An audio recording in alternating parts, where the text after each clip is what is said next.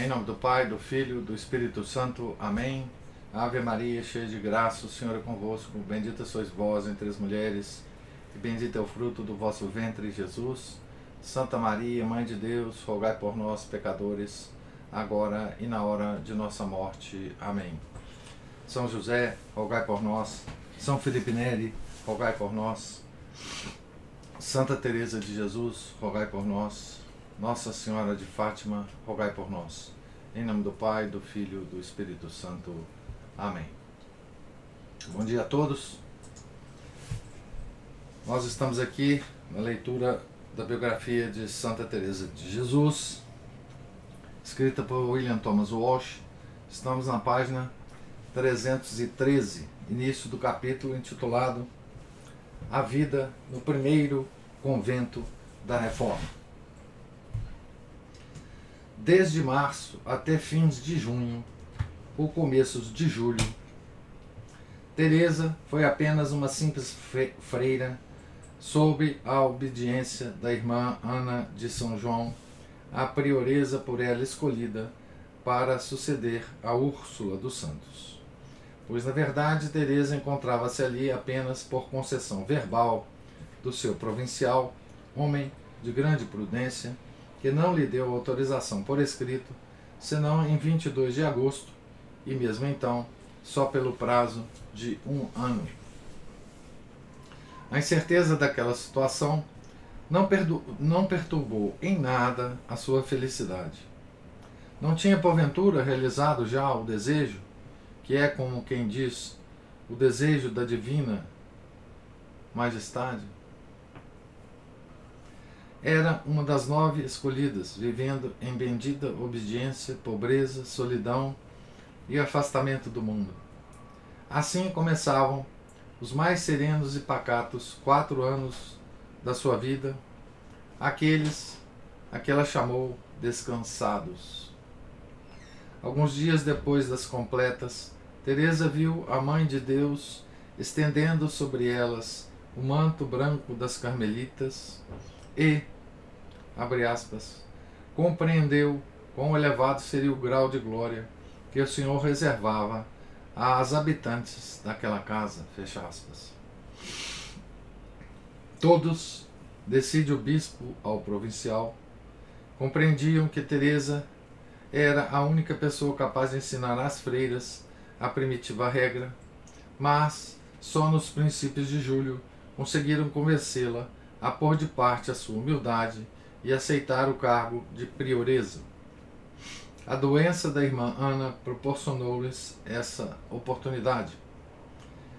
Esta excelente mulher foi enviada de novo para a encarnação, onde a rotina cotidiana era menos dura, e tendo falecido pouco depois, apareceu a Teresa uma manhã depois da sagrada comunhão, abre aspas, livre e gloriosa como um cristal.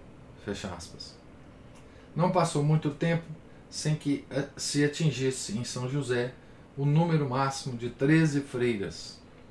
Uma das recém-chegadas era sobrinha de Teresa, Dona Maria de Ocampo, cuja casual observação semi-humorística lograra desencadear todas as estranhas aventuras, agora felizmente coroadas de paz e segurança sob a aparência exterior alegre e versátil daquela moça mundana, dada a cosméticos, a bailes e romances sentimentais de cavalaria, ardia uma profunda e generosa piedade, que passava despercebida aos olhos da maioria das pessoas, exceto aos de sua tia. Grande, pois, foi o assombro em Ávila quando ela entrou no convento no dia 6 de maio de 1563, tomando o nome religioso de Maria Batista, e poucos podiam prever que, com o tempo, chegaria a ser uma das grandes luminárias da Reforma, conservando, no meio das mortificações e penitências próprias de tal vida, um coração perenemente alegre, uma língua sempre pronta e engenhosa e uns olhos cheios de vivacidade. Os seus mil ducados tomaram tornaram possível o começo da obra e com o resto da sua fortuna conseguiu-se adquirir as casas contíguas com que o foro devido à cidade foi inteiramente pago. Uma vocação ainda mais inesperada aos olhos dos graves cidadãos, que agora começavam a considerar mais favoravelmente a fundação e mesmo a contribuir com esmolas, embora pequenas, para a manutenção das religiosas, foi a de Dona Maria Dávila, filha de um parente da madre, Alonso Álvares Dávila, abre aspas, homem de muito nobre linhagem e ainda mais nobres virtudes, fecha aspas, tanto que o chamavam Alonso Álvares, o Santo. Maria tinha recebido inúmeras propostas de casamento por parte de jovens e ricos cavaleiros, mas tinha-as recusado, à espera talvez do príncipe dos seus sonhos de criança. Ele apareceu-lhe embora de maneira bem diversa daquela que ela e os seus amigos poderiam ter imaginado, na abandonada e dolorosa figura de Cristo. Resistiu a princípio ao seu chamamento pesarosa de deixar o mundo e durante o verão de 1563 sustentou uma longa e árdua batalha com Deus. Ele resolvera que Maria fosse freira e ela, que não o havia de ser, e ela, que não o havia de ser, fecha aspas, diz Ribeira. Contudo, por fim, rendeu-se, e sobre a sua alma desceram uma paz e uma fortaleza de vontade tão grandes que nada, nem mesmo a oposição dos pais, de quem era filha única, conseguiram desviá-la do caminho que escolhera. A Madre Teresa recebeu-a e ficou assente que a 13 de setembro Maria daria entrada no convento. Quando chegou o dia, vestiu-se das suas melhores galas, sedas e brocados de ouro, e em luzida cavalgada dirigiu-se para São José, escoltada por todos os jovens e briosos cavaleiros da cidade, assim como também por alguns de mais idade, pois estava relacionada com a maioria das grandes famílias de Ávila. Chegada ao convento, despediu-se alegremente de todos os presentes e do mundo inteiro. Depois, entrando pela estreita porta, encaminhou-se para a capela na companhia da madre e de algumas irmãs, onde se despojou, peça por peça, de todas aquelas galas e adornos e cingiu o corpo formoso com o hábito de grossa sarrapilheira, transformando Maria Dávila na irmã Maria de São Jerônimo, noiva do rei da pobreza.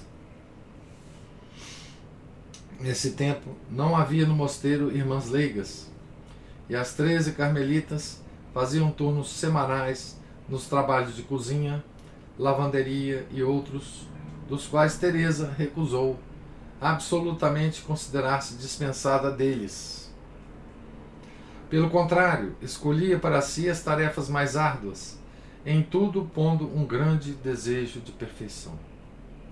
Tão admirável foi o exemplo que deu às outras feiras, que elas, durante muito tempo, recordavam-se de que a comida lhes sabia, lhes sabia melhor quando preparada pela madre. E nunca a roupa se lhes afigurou tão imaculada como durante o tempo em que ela cuidou da lavanderia. Não era razão bastante para impedir de trabalhar nem a sua saúde precária, nem os frequentes êxtases, nem o seu arraigado amor à oração. Costumava dizer que Deus está no meio dos púcaros e das panelas, como em qualquer outra parte. Um dia, quando Teresa se encontrava junto do fogão, segurando uma frigideira, pronta a cozinhar alguns ovos para a comunidade, a irmã Isabel de São Domingos viu-a ficar imóvel, com o rosto estranhamente iluminado e belo. Receando que a madre caísse, pois em semelhantes transes costumava ficar insensível a tudo o que a rodeava, a boa irmã segurou-a pelo braço para a amparar. Nesse momento, sentiu-se também como eletrificada por misteriosa influência divina, e ambas permaneceram inanimadas e em êxtase, como estátuas vivas, enquanto toda a comunidade acorria e ficava a olhá-las maravilhada. A pequena cozinha, a cozinha em que este acontecimento se deu constitui ainda hoje uma das curiosidades do moderno convento de São José de Ávila. Contudo, por muito, por muito bem cozinhada que fosse a comida quando feita pela madre, não era muito abundante. Embora a boa gente de Ávila tivesse mudado de opinião, eram todos suficientemente humanos para não pensarem em dar sem lhe pedirem. Teresa tinha resolvido nada pedir, preferindo depender inteiramente da bondade de Deus. E considerando que as treze mulheres desejavam levar uma vida de pobreza, como a de Cristo, nunca a sua confiança foi desiludida. Abre aspas, ali nos enviava Sua Majestade o necessário sem o pedirmos. Fecha aspas. Escreve ela com simplicidade.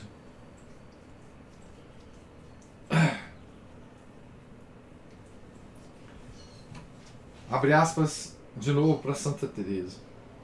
E quando ele nos faltava, o que muito raramente sucedia, maior era o regozijo de todas. Punha-me a louvar o Senhor ao ver tão sublimes virtudes, especialmente o desprendimento de tudo em que viviam, sem outro cuidado senão o divino serviço. Eu mesma, embora estivesse ali como prioresa, Nunca me lembrei de ocupar o pensamento em coisas materiais. Tinha grande fé em que não havia de faltar Senhor àquelas que não tinham outra preocupação senão o de lhe dar gosto. Se alguma vez o mantimento não chegava para todas, dizendo eu que o dessem as mais necessitadas, nenhuma se julgava nesse número, e assim ninguém comia, até que finalmente Deus mandava para todos. Fecha aspas. Algumas vezes havia só um ovo, ou depois, ou dois, para toda a comunidade. Mas ninguém se queixava.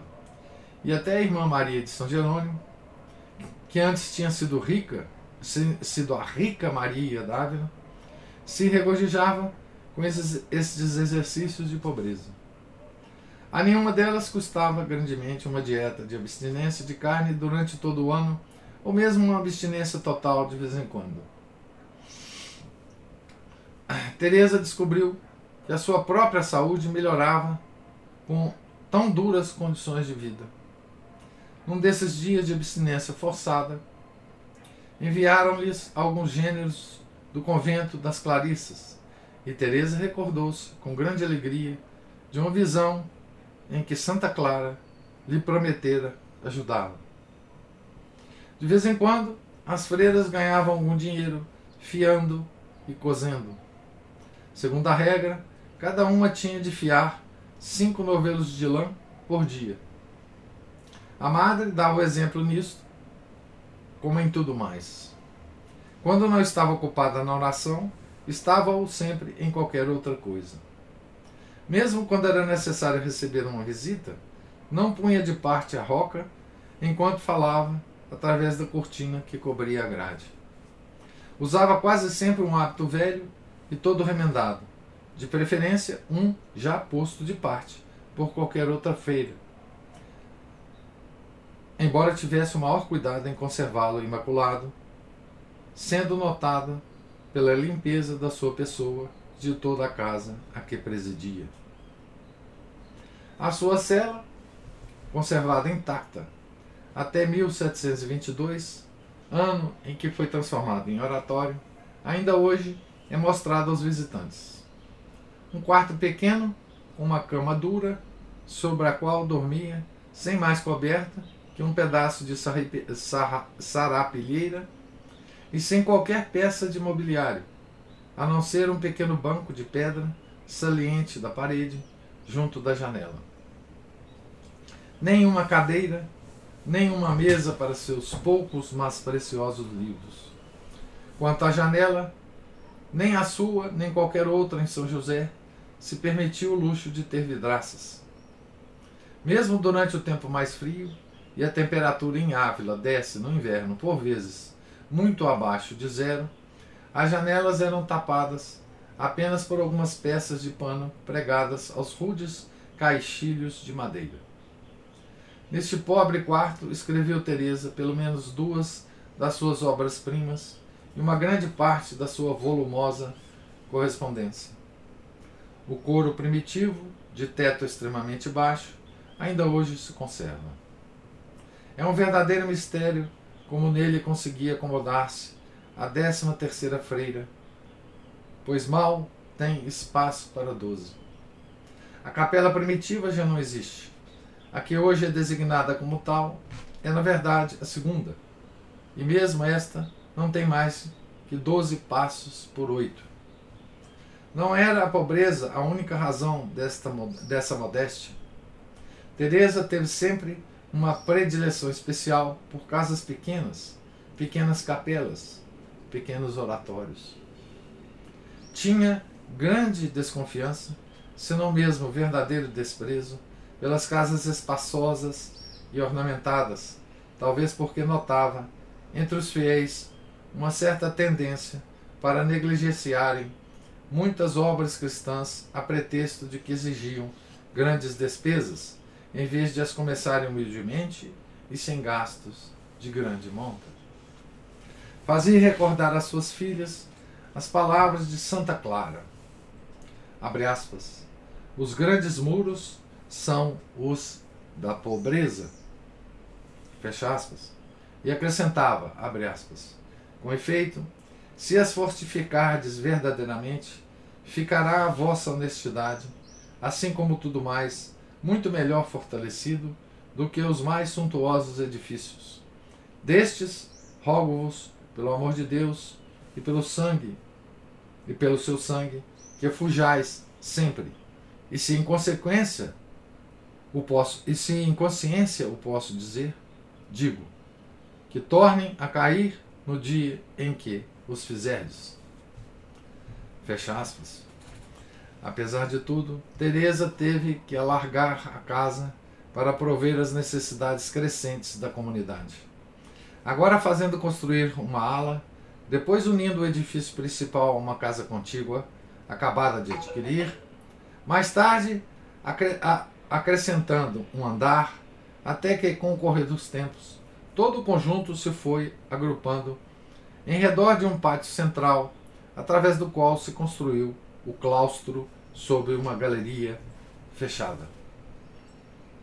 Pouco a pouco, com a mesma devoção que em tudo punha, transformou os, bal os baldios que circundavam as pequenas casas em jardins, onde as suas filhas pudessem encontrar descanso, recreio e, acima de tudo, aquela solidão pela qual, havia pela qual haviam abandonado o mundo.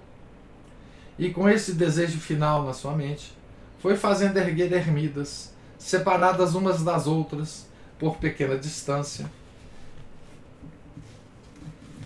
Geralmente, antigos pombais ou outras construções semelhantes que adquiria e mandava transformar em oratórios.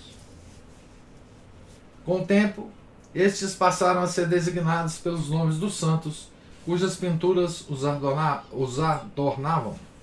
Havia, por exemplo, um de Santa Catarina, a mártir, recebendo do Senhor uma aliança de casamento. Outro de Santo Agostinho, contendo dois quadros do santo, oferecido pelas freiras agostinhas de Nossa Senhora da Graça. E outro de Santa Mônica. Havia ainda um conhecido por Nossa Senhora de Nazaré e dedicado ao mistério da Anunciação. Ali ia Teresa muitas vezes rezar e lá guardava o seu livro Los Morales de São Gregório e alguns dos seus livros favoritos. Das ermidas que fundou, Quatro chegaram aos nossos dias, incluindo a mais famosa de todas, abre aspas, Cristo preso à coluna, Para o decorar, Teresa pediu a colaboração de um artista, Jerônimo Dávila, para que pintasse o semblante de Sua Majestade, tal como ela o tinha visto na sua flagelação. Permanecia ao lado do pintor enquanto ele trabalhava, para lhe explicar como devia fazer os membros, as feridas, os cabelos, cada linha das feições daquele rosto triste e sangrento, indelevelmente gravado na sua memória. Este oratório tornou-se o mais famoso de todos e as pessoas da cidade a ele acorriam, dizendo-se que alguns milagres haviam recompensado muitas das preces aí dirigidas ao Senhor. À medida que o tempo foi passando, Teresa começou a cobrir de plantas e verduras a desolação daqueles terrenos. A aveleira que ela plantou deu abundantes frutos durante muitos anos. Havia também o loureiro, mas este provavelmente já existia quando Teresa adquiriu a propriedade. O grande obstáculo ao cultivo de quaisquer plantas dentro e fora de Ávila era a escassez de água. A cidade, como vimos, guardava ciosamente as suas limitadas provisões. Para o uso público, e o único poço existente adentro dos muros de São José era um era um muito profundo, situado num pequeno terreno comprado já depois da fundação, o qual dava apenas um exíguo fio de água de sabor desagradável. É de admitir, pois, que a água para uso do convento tivesse de ser transportada laboriosamente do chafariz público mais próximo. Para quem, como Teresa, amava apaixonadamente este elemento, constituía uma verdadeira provação não dispor dele em abundância. Assim, para o convento, na esperança de que esse estado de coisas melhorasse, ah, desculpe, assim resolveu mandar dar a garra ao poço e canalizar a água para o convento, na esperança de que esse estado de coisas melhorasse. Para isso, mandou chamar alguns canalizadores e explicou-lhes o que desejava. Eles responderam, sem rodeios, que seria um trabalho inútil, e um deles disse mesmo que, se ela tinha dinheiro para comprar um balde, o melhor seria tirá-lo para dentro do poço e não pensar mais nele. As monjas, essas, riram quando Teresa lhes pediu a opinião.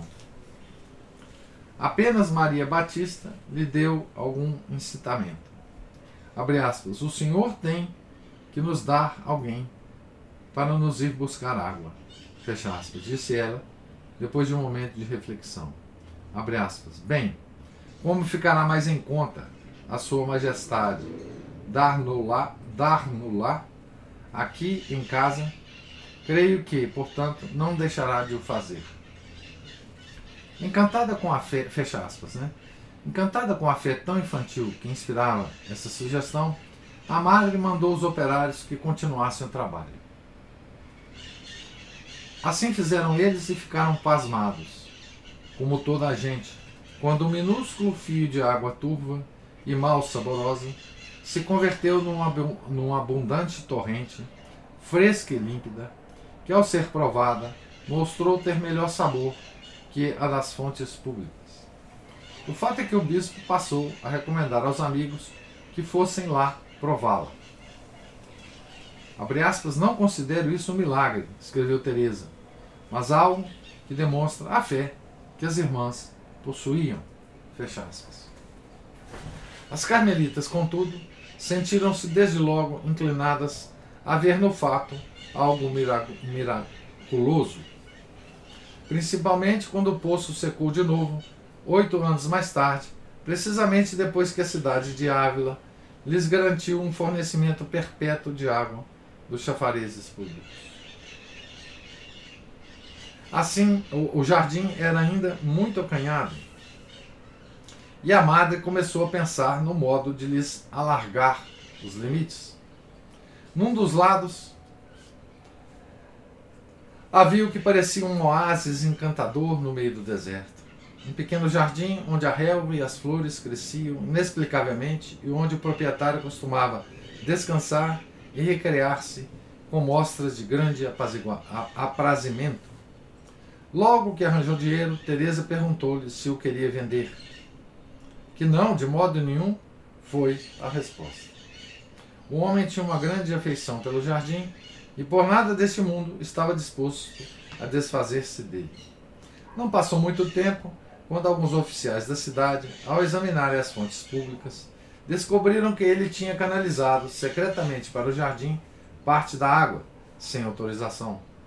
Logo, pois, que as reservas se esgotaram, o oásis começou a murchar, até ficar nas mesmas condições dos ressequidos terrenos circundantes. Então deu-se por feliz em vender a Teresa e Teresa pôde dispor do terreno que lhe fazia falta. Então eu vou parar é, por aqui. É, nessa deliciosa crônica dos primeiros tempos, né? Da, da primeira fundação de Santa Teresa, né? É, e vou fazer aqui apenas um comentário breve é, sobre essa vida, né? Dessa, desse convento, dessas moças, é, nesses primeiros anos, né? Da regra. É, a primeira coisa que da regra primitiva, né? Então, a primeira coisa que é, a gente percebe, né? é que, tendo já uma ideia da regra, porque o, o, o autor do livro já descreveu aproximadamente como é que era a regra, né? é,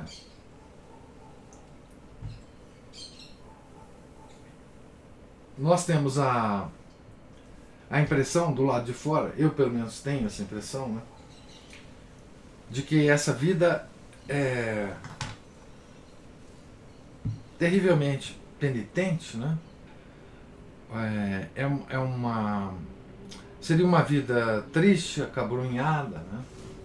uma vida, é, digamos assim, melancólica. Né? Aliás, Santa Teresa tem uma, uma prevenção contra a melancolia, né? as, as, as freiras melancólicas. Né? Mas é, aqui na descrição do, do Thomas Walsh, né, baseado nos, nas biografias anteriores de Santa Teresa, né, ele mostra e, e, na própria autobiografia dela, né, é, ele mostra uma vida de alegria, né, uma vida de, de bom humor, né, é, uma, uma vida é, como deveria ser é? a vida católica, guardadas as devidas proporções, a vida católica também de um leigo. Né?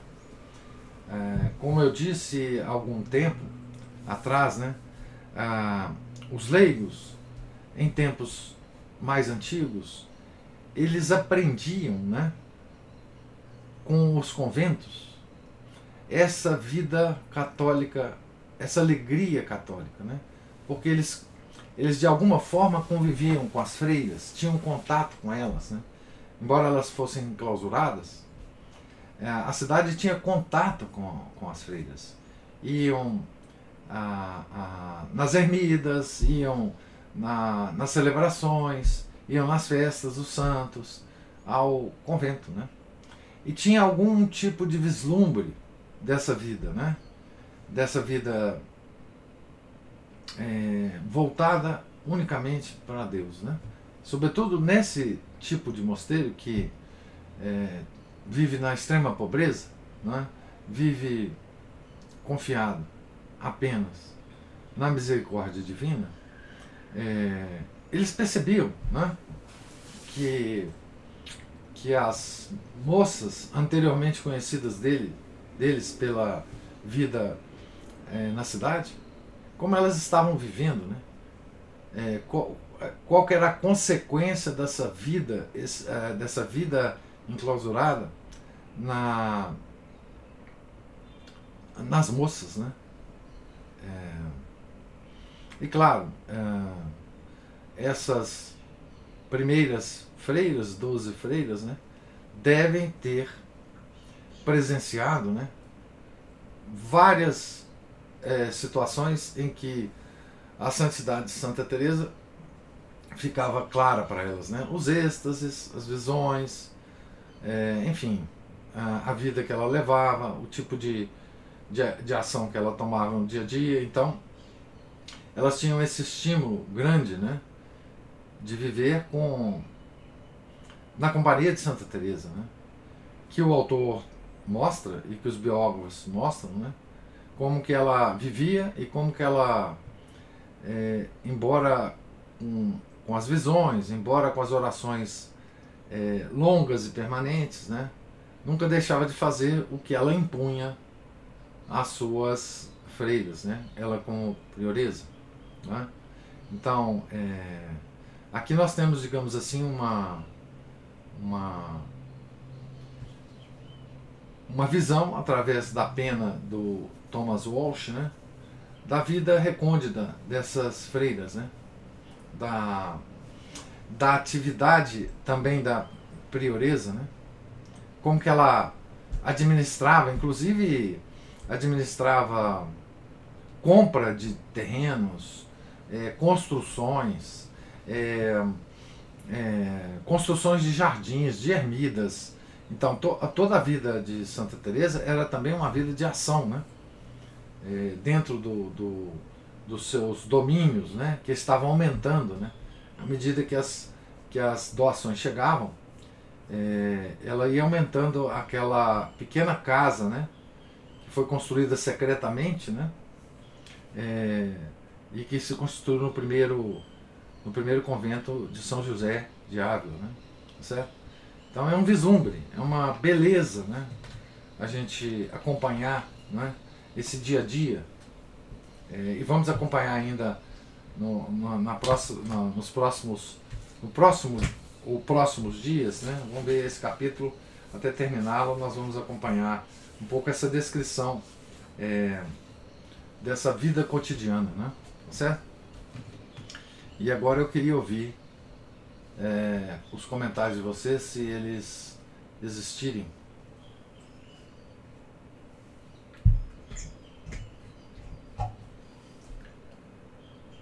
Duas coisas que eu queria comentar, professor. Primeiro, que os comentários que o senhor fez aí agora a respeito de Santa Teresa, de, da vida e da, das irmãs junto dela, me fizeram lembrar uma vez que uma pessoa falou há muito tempo atrás, falou comigo assim, que é, não dava para ler Santa Teresa não, porque senão você desanima. Nós estamos aqui mais ou menos no meio do livro, mas por enquanto não houve nada do, em Santa Teresa que me fizesse pensar em desanimar, ao contrário. Parece que é, essa vida dela, é até interessante ver né, duas é, noviças que foram é, descritas aqui pelo autor, né, que tipo de pessoas eram que, que, que deixaram tudo e para viver nesse nesse nessa regra né? né? nesse convento é, é. nessa regra é. Né? então é, essa é uma das coisas que eu queria dizer. Por enquanto, eu não vi nada assim que me, que me fizesse desanimar. E a outra coisa é o seguinte: aqui atrás, é, quando descreve, inclusive, fala sobre, cita o pai de uma dessas, dessas ele era chamado de. Alonso Álvares, o Santo. É. O Santo. E é interessante porque eu, me passou pela cabeça, assim, ao ler isso, como que hoje em dia, quando alguém se refere a outro como o santo, normalmente é com um ar de deboche. É. Era isso. É, isso mesmo. A honradez, a honradez, a, a, a dignidade, né? a honestidade, perderam já o sentido há muito tempo. Né?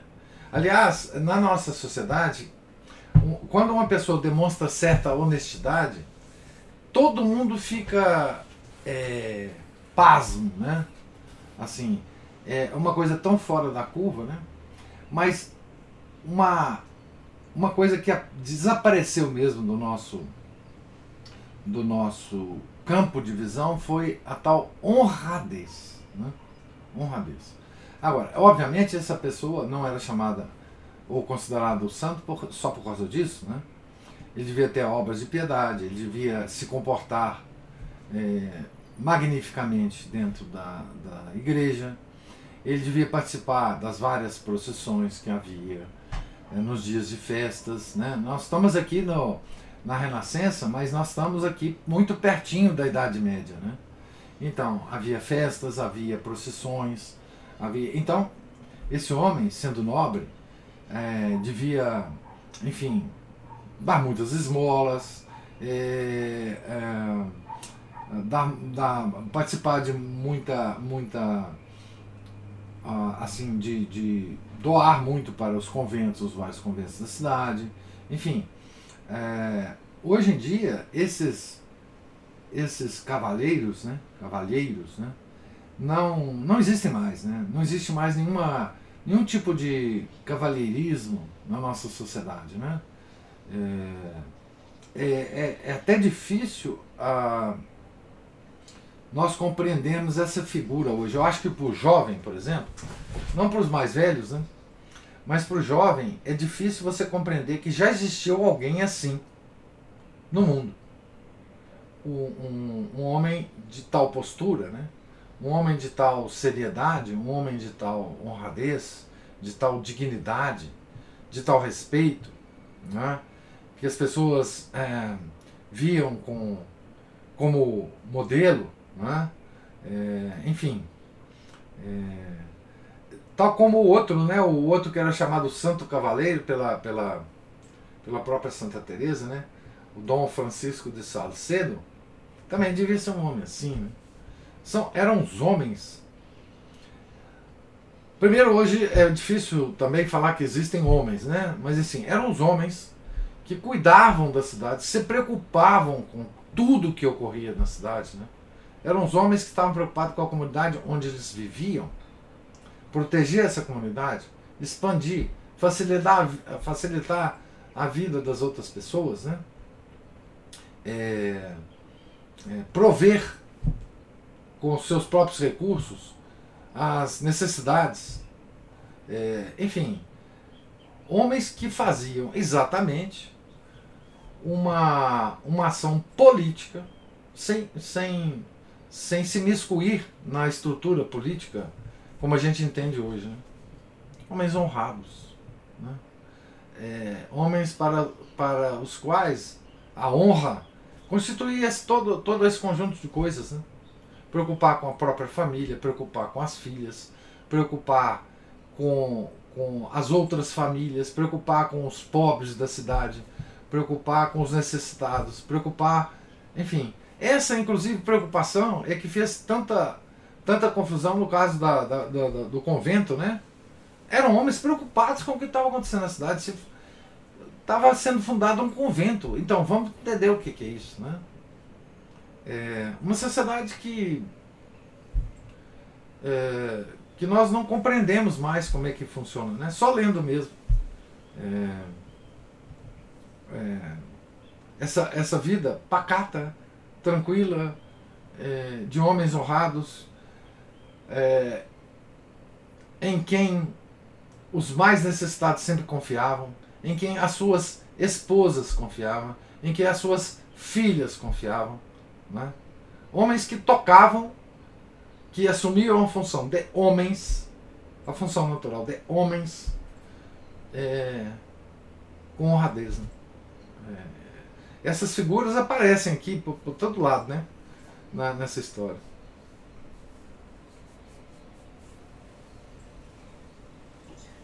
E não é à toa, né, professor, que essa moça, a despeito de ter vivido é, em tanto luxo né, e pompa, deixou tudo.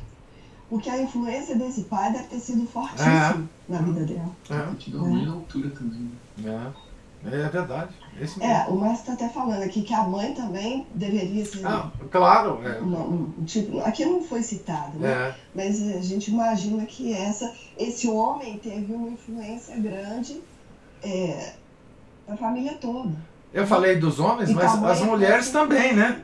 As mulheres estavam assumindo o papel que elas tinham na sociedade, né? De mulheres. Que hoje também não, não, não existe, né?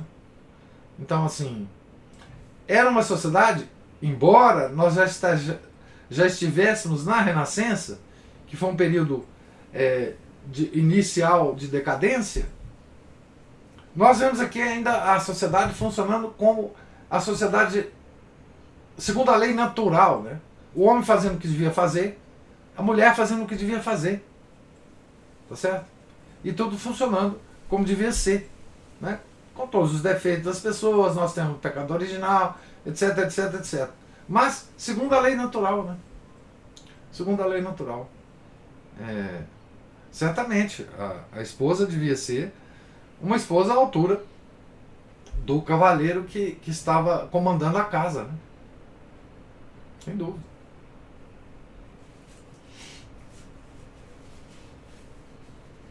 E aí a gente, diante desse comentário do senhor, dá para a gente pensar o seguinte, né?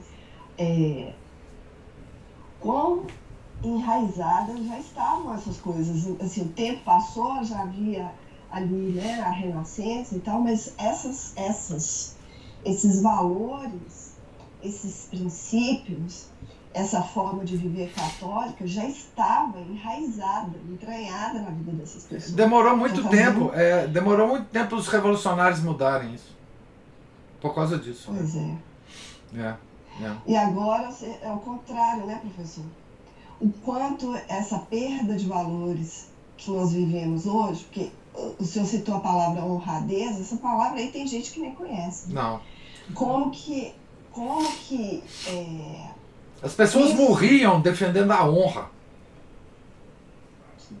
Faziam duelos, faziam, entravam em luta. uma vida, né? É, por um negócio que hoje não existe. Né? Sim. E, e, e como que é, hoje, é, como que hoje é o contrário que está enraizado. E quanto isso vai levar de tempo para haver uma mudança. Ah, eu não e tenho mais esperança não. Para retornar que você está falando? É. Ah, não tem mais Só jeito não. Pela graça de Ah, não tem mais jeito não. É, Só esperança humana. Ah, não, é, não. Agora dá. Daqui para frente é só para trás. O, eu não acho que tenha a ver. Não tem. É, daqui para frente é só para trás. Não tem. Ah, não tem não, não tem não. Essa reconstituição aí é só mesmo pela graça de Deus. Assim, é, pode ser que ele esteja planejando outro dilúvio, né? já não sabe.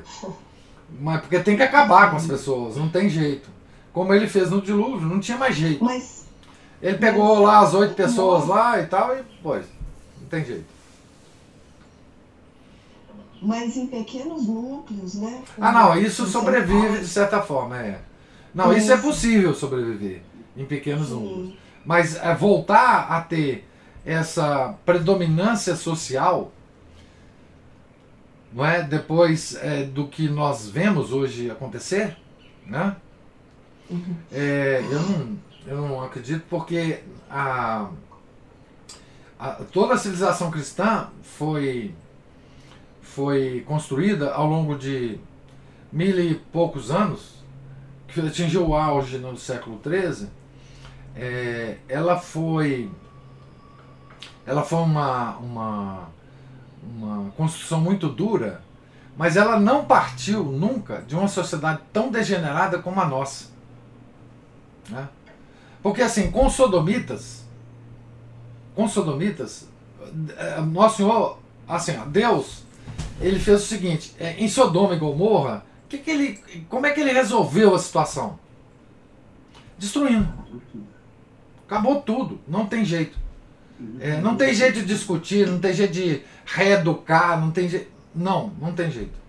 Então, assim, se ele tomar essa atitude, se estiver dentro dos desígnios dele, voltaremos é, mais na frente. Mas é, não, não tem jeito. Não tem jeito.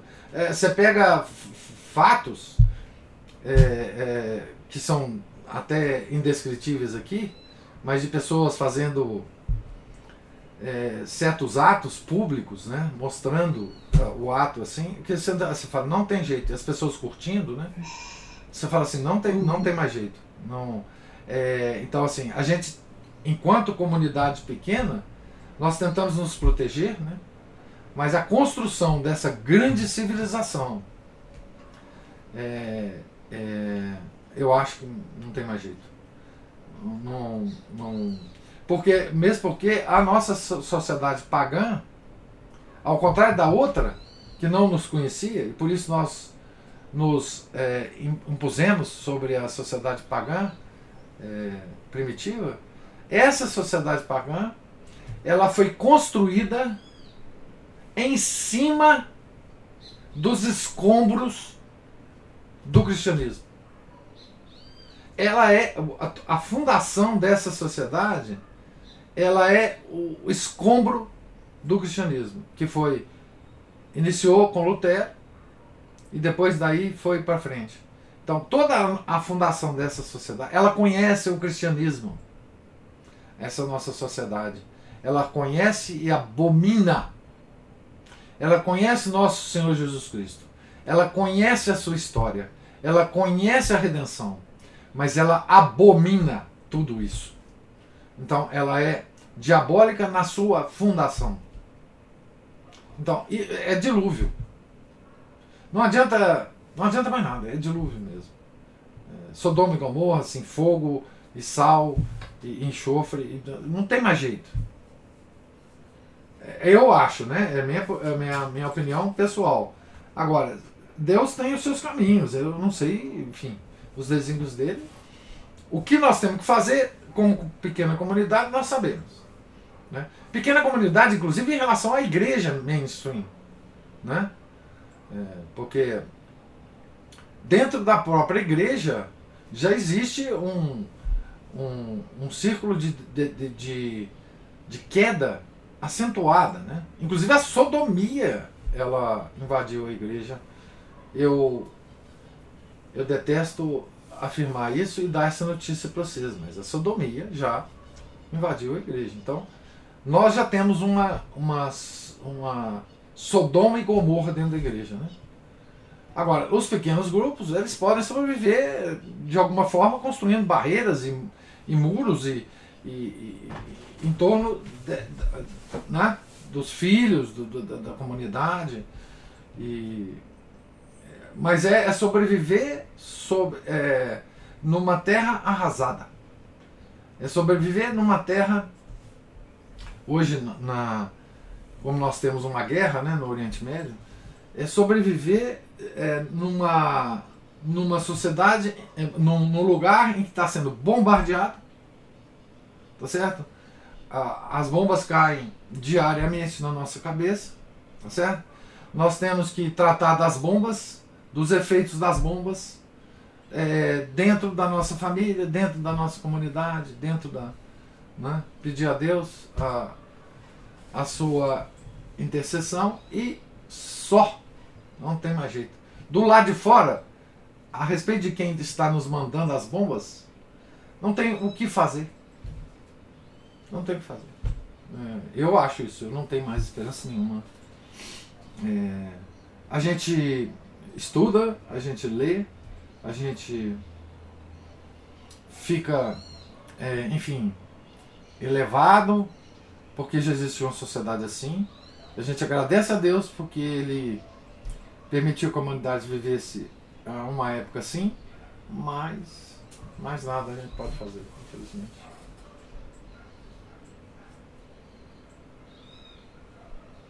Professor, Diga mais. é, Fala alguma comentário coisa mais lembraram- Fala alguma coisa mais animante aí, porque eu já acabei com tudo. Vou falar. Vou, vou- vou- vou fazer o caminho contrário. Isso, faça favor, faça favor.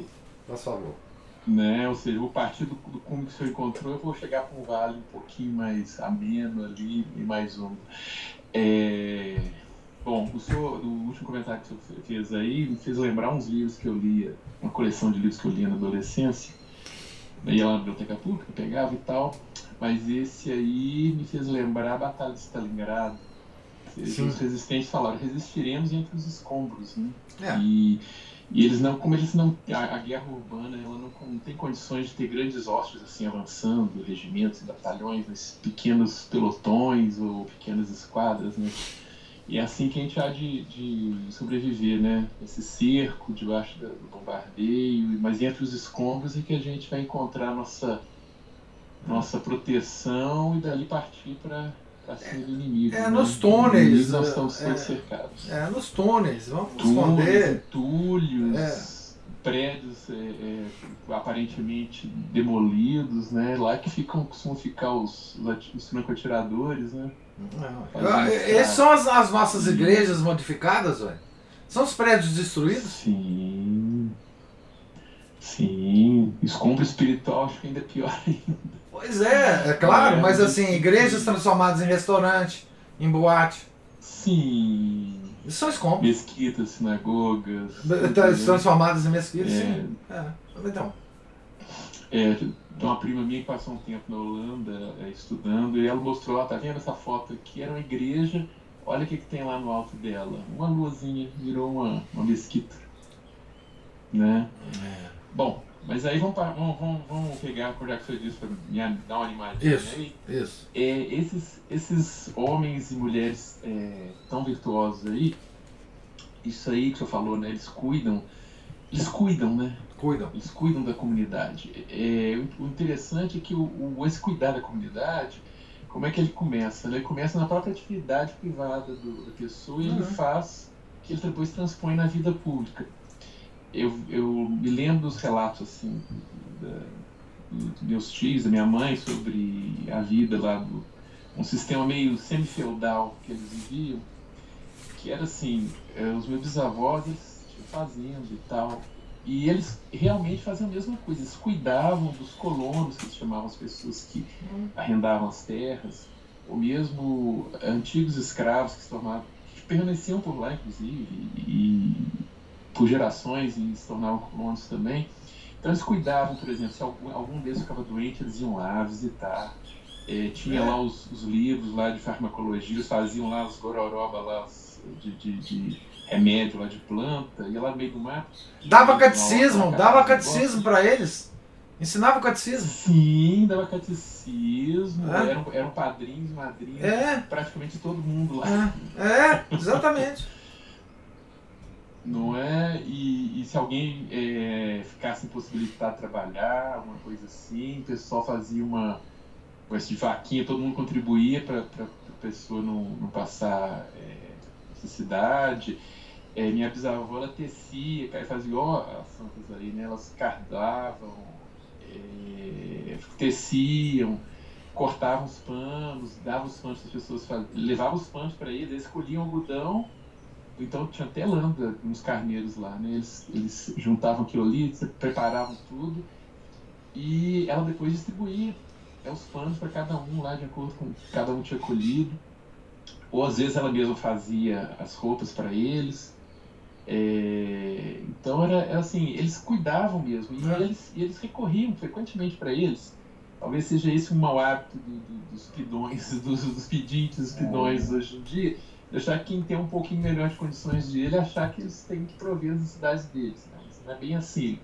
Os, os pobres da época eles contribuíam e esperavam um retorno. Né? Isso. Os de hoje não contribuem com nada e exigem, exigem, não pedem, né? exigem contribuição dos outros. Né? Então um bando de gente mimada.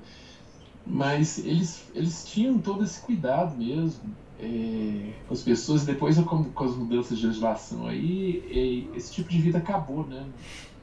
Ah, acabou porque a pobreza se, a pobreza ela se politizou, né? É, com o marxismo, Exato, né? É, Exato, Getúlio Vargas deu um jeito de acabar com esse. É, agora é direito não ser pobre é direito, É, exatamente. é? Mas aí esse pessoal tão virtuoso, é isso eu vejo aí, né, esses nobres cavaleiros, né? E onde há cavaleiros, há damas. Onde há damas, cavaleiros. Claro. acabar com um, acaba com o outro.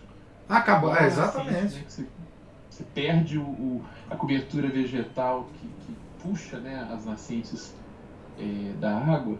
Então acabando com uma coisa, termina outra. Acaba com outra, é exatamente. E eu, eu fiquei impressionado, eu fico impressionado com essas, com essas freiras também, né? Essas esposas de Cristo que estão aí na alegria na tristeza, né? principalmente na tristeza do, do esposo, como o senhor leu ali, o rei da pobreza. Mas Impressionante agora você isso. pensa bem, você acha que hoje em dia, olha que alegria que elas viviam isso, são as verdadeiras Amélias espirituais. É, hoje em dia, você acha que alguma patricinha dessa aí vai, vai casar com algum rei da pobreza? Ah, seja um rei da pobreza espiritual, ou seja um rei da pobreza temporal aí? Mas é nunca. Zé Coitado, marmiteiro, ralador, mas nunca. E, inclusive os, os papais que mimam essas, essas patricinhas, eles falam que não, a filha dele vai sair dali para ser promovida. É. Uma vida melhor, mais É. confortável, de preferência luxuosa e ostentadora, né? Ainda que, que seja um pé rapado que É, né? Mal dê É. conta ali do, do, do alimento. Então, como é que, então assim, é, é, isso também de impressionar, a, esse, essa decadência, né? E aí o senhor vê também, nossa, perdi o raciocínio aqui, Ah, mas aí o senhor vê que, que é, essa, essa, essa decadência toda desses, desses dos costumes, né? Então o pessoal e, e agora retornei. Bom, esse, como o senhor disse também, né? A honradez, eh, essas virtudes, né? São coisas eh, perdidas e que hoje em dia a pessoa boa se torna uma pessoa boba, né? Aos olhos dos maus. é. A virtude ela é sempre reconhecida pelos, pelos como mas sempre desprezada pelos É. maus. É. E, e essas, enquanto essas, o senhor foi escrevendo a atividade dessas freiras, né? Moças virtuosas, alguns que podiam ter se casado lá muito bem. Muito bem, inclusive, mas, né? Muito bem, né? Uma verdadeira, parece uma Miss Ávila aí, acabou entrando pro mosteiro, você vê que hoje em É. dia, isso é impensável, né? Hoje em dia as misses são homens, né?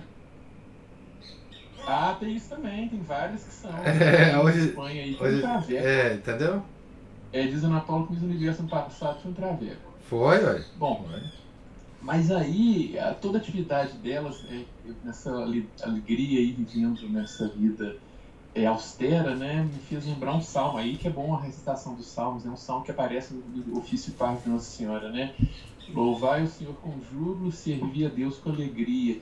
E como a Bíblia tem essa mania de falar, que nem eu, né, de forma de redundante, duas, duas coisas com, com palavras diferentes, aí você vê que o, o louvor não é só aqueles louvores de, de protestante ficar lá levando a mãozinha para cima e blá blá blá blá blá blá. É, louvar a Deus significa agir como Ele quer que nós ajamos. É claro. Ou seja, servir a Deus. E no caso dela, É. servindo a Deus com alegria no meio dessa, dessa austeridade. E o tanto de virtude que a austeridade ela, Promove. Uma vez eu havia falado, né? Promove. Promove, né? É uma mola. A gente aperta ela para baixo, mas na hora que solta, ela dá um salto. É. Ou seja, ela dá um, passos para trás para dar um salto adiante, né?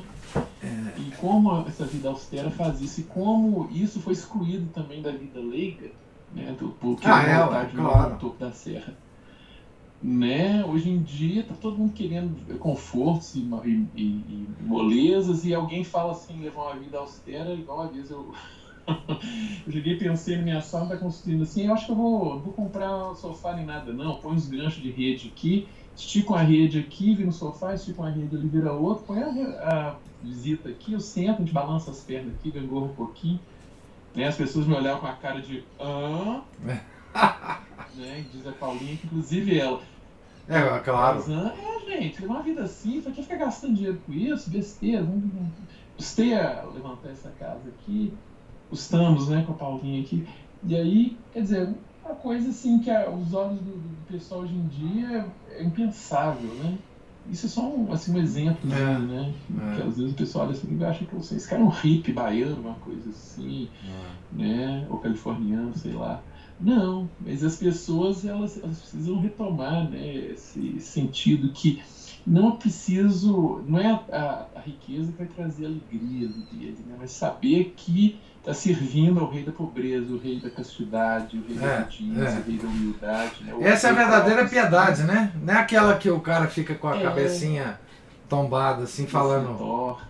É, falando besteira. Ou então né? rezando lá com cara de choro, né? É. é. É. Né? E aí levanta dali continua vivendo igual um pagão. Ou seja, uma hora por semana é cristão e o resto da semana é pagão. É. Não dá, não dá.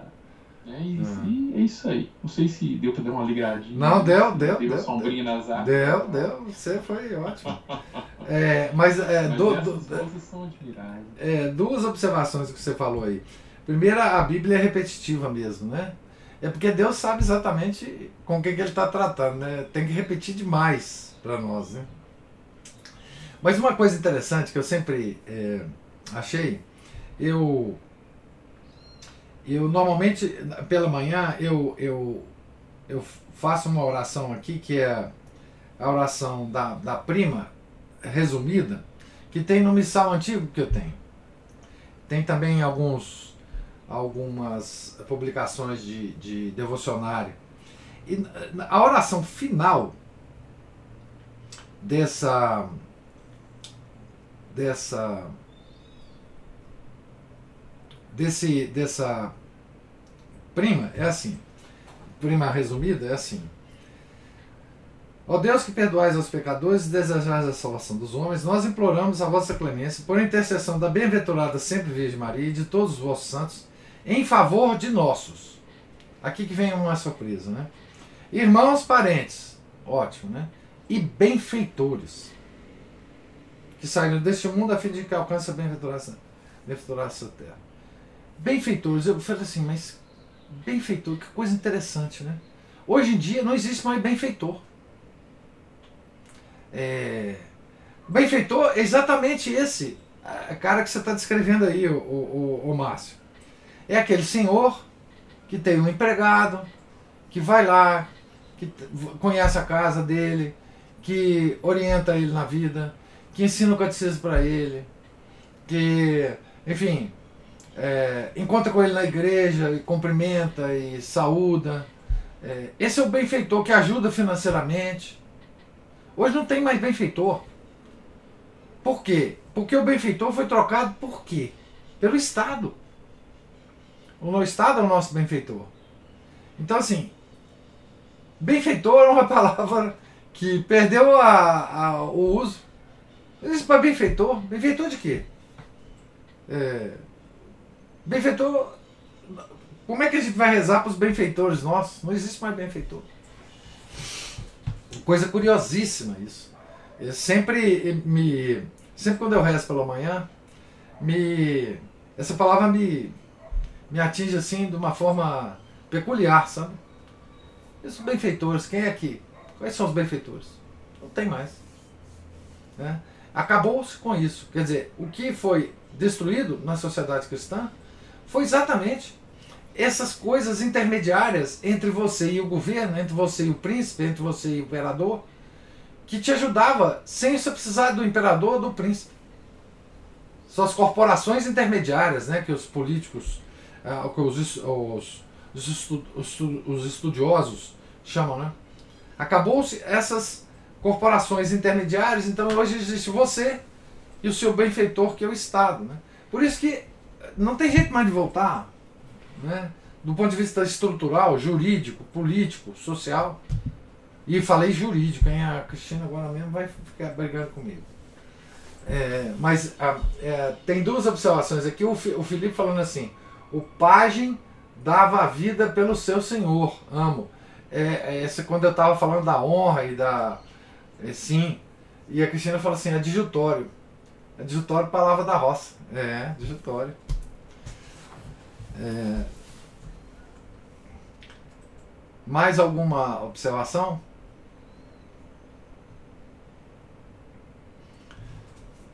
Então. Professor. Opa! Eu rezo de manhã, tem uma, um pedaço. Tem uma, uma oração que eu rezo de manhã, provavelmente agora eu entendi que ela deve ser de, derivada dessas primas, porque é assim: Ouvi, Senhor, as minhas orações que vos ofereço por meus pais, parentes, benfeitores, amigos e inimigos e por toda a Igreja Católica. E assim ela vai, essa oração. E aí que vai entrar a parte, hoje é sexta-feira, dia de penitência para o Senhor, então eu vou falar que na hora que eu rezo benfeitores, eu penso no Senhor. Ah, não faço isso. É a hora que eu incluo o Senhor nas minhas. Um dos momentos em que eu incluo o Senhor Muito nas bem. minhas orações. Porque Deus, Deus eu acho que esse trabalho que o Senhor faz é um trabalho de, de benfeitoria, sabe? Nas nossas vidas. Acredito que os colegas aqui compartilhem dessa mesma ideia. Yeah, yeah. É, é, Deus e Pai. Deus e Pai. O Felipe está falando assim: essas histórias são muito ricas. É gratificante saber ao mesmo tempo triste notar que, o que perdemos. É, é, e na minha opinião, Felipe, o que perdemos para sempre. Em termos sociais, né? O que perdemos para sempre. Não volta mais. É, a, o, enquanto foi possível, a igreja manteve a ordem no mundo, né? Contra o caos. O caos demoníaco. Agora, a passagem do caos para a ordem, impossível. É, sim, intervenção divina, sabe? claro. Se Deus intervir, enfim, é, a gente sabe como ele intervém, né? É, a gente tem história disso, da intervenção dele na, no Antigo Testamento. Enquanto ele foi o rei supremo do povo escolhido, a gente sabe exatamente como ele agia. Né? Depois o povo judeu pediu uns reis lá para eles. Né? Aí falou: Ó, oh, não, não, é negócio para vocês. Não, nós queremos. falei, então tá bom, eu vou dar para vocês os reis que vocês querem. É, mas enquanto ele foi rei, a gente sabe como ele agia. É só ler. É só ler. Então, é, é, agora, a, se, se, ele, se ele decidir agir através da causa primeira, é, aí, bom, aí vai ter um jeito depois da, da ação dele, né? É, mas, se não, é, é, daqui para frente só para trás, não tem. Não tem. Eu não tenho é, esperança em termos sociais, políticos, de grandes comunidades, essa não tem mais não. É, agora, é claro que nós temos que fazer a nossa parte, né? Nós temos que viver o nosso tempo. E aí a gente vive como a gente analisa que deve viver, né? E que a doutrina católica nos ensina, que os santos nos ensinam. Enfim. Professor. Sim. É, essa, essa, o senhor falou aí do, desse, dessa vida corporativa, né, no sentido realmente das corporações, né, de que é, os benfeitores e tudo mais, isso era adotado o princípio da subsidiariedade. Né? Exatamente, né? é exatamente. né, se eu quiser dar uma, uma Não, isso é, isso é doutrina da igreja. Doutrina da igreja. Exatamente. Isso é doutrina da igreja. Depois vem, o, ou seja, em cada, em cada nível. Você resolve os problemas daquele nível. nível. É. Em cada Exato. nível você resolve os problemas daquele nível. Você resolve a família. É. Isso, não tem Estado que está entrando naquilo, não. Né? Nem os sufoqueiros do bairro. É. Expandir um pouco na comunidade, as pessoas daquela comunidade. E aí vai, até chegar nesse ponto, né? É. E se não me engano, da totalidade seria resolvida apenas com uma, uma instituição superior se ah, falhasse o princípio da subsidiariedade. E né? essa instituição e... poderia ser espiritual ou temporal. Isso. Se espiritual, se o problema fosse. temporal. espiri- É, exatamente. Ah. Não, esse foi o princípio geral que. Depois acabou. é, é, Você rompeu esse princípio, acabou, mas não tem mais jeito. É, hoje em dia está dentro de tudo, até em discussão de, de marido e mulher, né? Tudo. Um dia teve um. Até um policial comentou num grupo que esse negócio dessas, dessas leis aí, né, com, eh, que, tão, que, que foram feitas para destruir a família, mas as pessoas pensam para proteger certos grupinhos eh, queridinhos e fofos do, do, do Estado, né? Sociedade nem tanto. Mas chegou, ele gostou porque chegou, eles são obrigados a ir, se cham- chamar, né? um vizinho que chamou por causa do que ouviu a discussão. Chegou a própria dona, aquele jeitão ignorante, né? Falou assim: ah, o que vocês estão fazendo aqui? Ah, alguém chamou aqui. "Ah, Isso aqui é discussão, isso aqui é é discussão minha com meu marido, isso não tem nada a ver com isso, não. Pode ir embora. Isso é Ela adotou o princípio da subsidiariedade assim na lata. né? Pode ir embora. Não tem, ninguém apanhando, ninguém batendo, tô batendo boca aqui com ele, aqui é problema nosso aqui, ó. Pois é. É, Ah, tá embora. Mandou embora mesmo na, na tora, mandou a, a, a, a viatura embora com os policiais todos lá.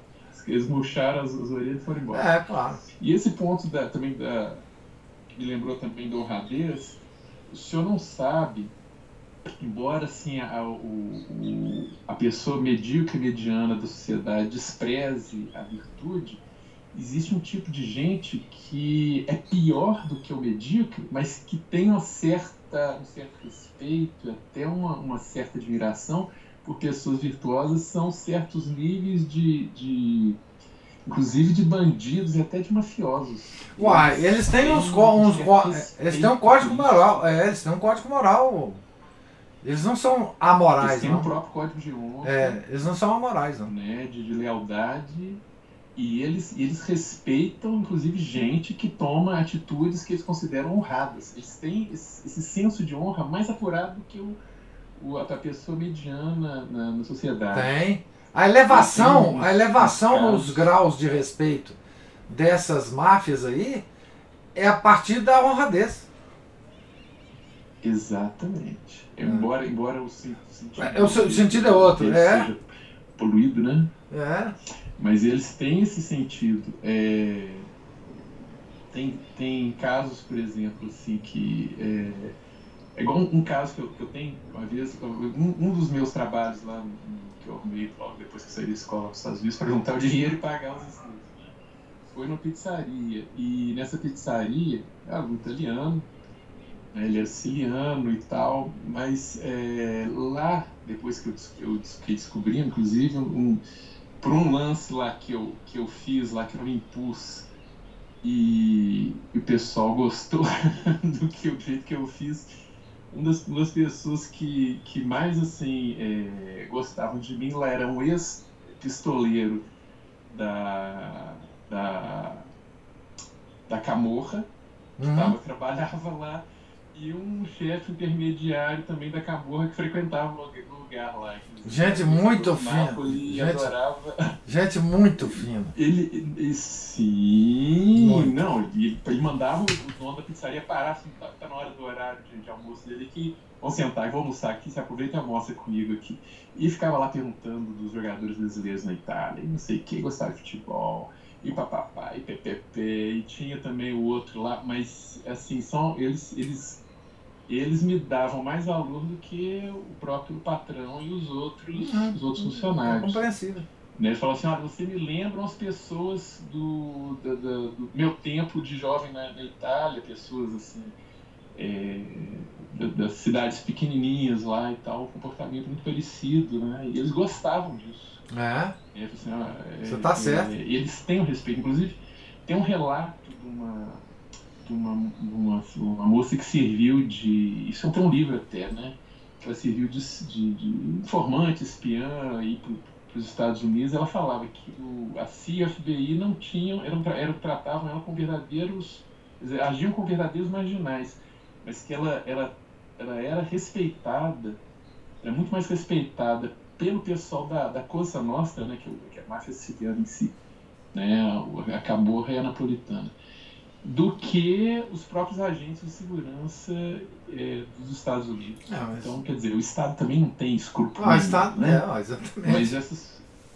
É. Né? E mesmo tinha um, quando a gente aqui, morando aqui no Belo Horizonte, tinha um pessoal, um, um rapazinho que acabou se envolvendo no crime lá na, na rua que a gente morava, né?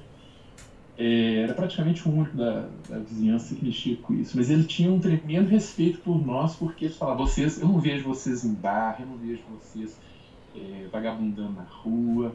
E né, um, um dia que ele estava meio golado lá, me trombou na rua, pensei, ah, meu Deus, vai criar caso comigo? Não.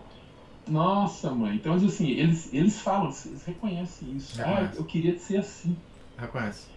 Né? Então eles dão valor. E o medíocre da, do, da sociedade pisa na gente, como diz, pessoa boa, pessoa boa. Não quer dizer que eu seja aqui uma grande pessoa, mas assim, né? Um pouquinho melhor assim do que algumas pessoas, certa, certa medida. E a gente tenta, pelo menos, a gente se esforça. Né? É, é. é, você está certíssimo. Né? É, o, o, é, porque essas comunidades para elas se manterem, elas precisam de valores, porque, na verdade, essas comunidades é, criminosas que apareceram por aí, algumas não, mas a, a máfia é uma delas, etc., elas são. É, elas são, digamos assim, elas aparecem no vácuo das corporações intermediárias que, passa, que deixaram de existir. Né? É, a sociedade ficou desprotegida, então apareceram essas comunidades. Né? Agora o Felipe está falando assim, isso que o Márcio está falando tem relação com o costume moderno de terceirizar a obrigação, dever de Estado. Exato. Terceirizar o dever de Estado. Né? Eu vejo essa terceirização dos assuntos mais triviais e mais relevantes. A culpa é do sentimentalismo mimizento, aquela coisa. Pois é, uh, tem um aspecto que é esse individual, Felipe, que é assim, é, a pessoa procura é, se livrar da sua própria obrigação. Agora, tem uma outra coisa é, que, que sobrepõe a isso, é que o Estado vai tomando conta das suas obrigações e não deixando mais você fazê-las. Tá? Então existe uma superestrutura que oprime o cidadão, existe o erro individual de deixar para o Estado aquilo que é obrigação sua fazer. Então tem essas duas coisas. E o, o cidadão, hoje, moderno, educado do jeito que é, ele está querendo deixar tudo para o Estado, né? Inclusive a sua própria manutenção. Né? Então ele se desobrigou de tudo. Mas tem esse aspecto mesmo que você falou. Tem esse aspecto mesmo que você falou. É... Então, mais algum comentário? É, nós estamos aqui então na página 323. Voltaremos na segunda-feira, se Deus quiser, a leitura aqui. É, Deus lhes pague a presença, a paciência, os comentários, observações. Tenham todos, fiquem com Deus, tenham todos um santo dia e um santo final de semana. Em nome do Pai, do Filho e do Espírito Santo. Amém. Ave Maria, cheia de graça, o Senhor é convosco. Bendita sois vós entre as mulheres, e bendito é o fruto do vosso ventre, Jesus. Santa Maria, Mãe de Deus, rogai por nós, pecadores, agora e na hora de nossa morte. Amém. São José, rogai por nós. São Felipe Neri, rogai por nós.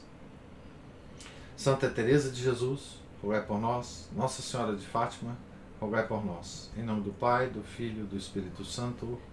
Amém.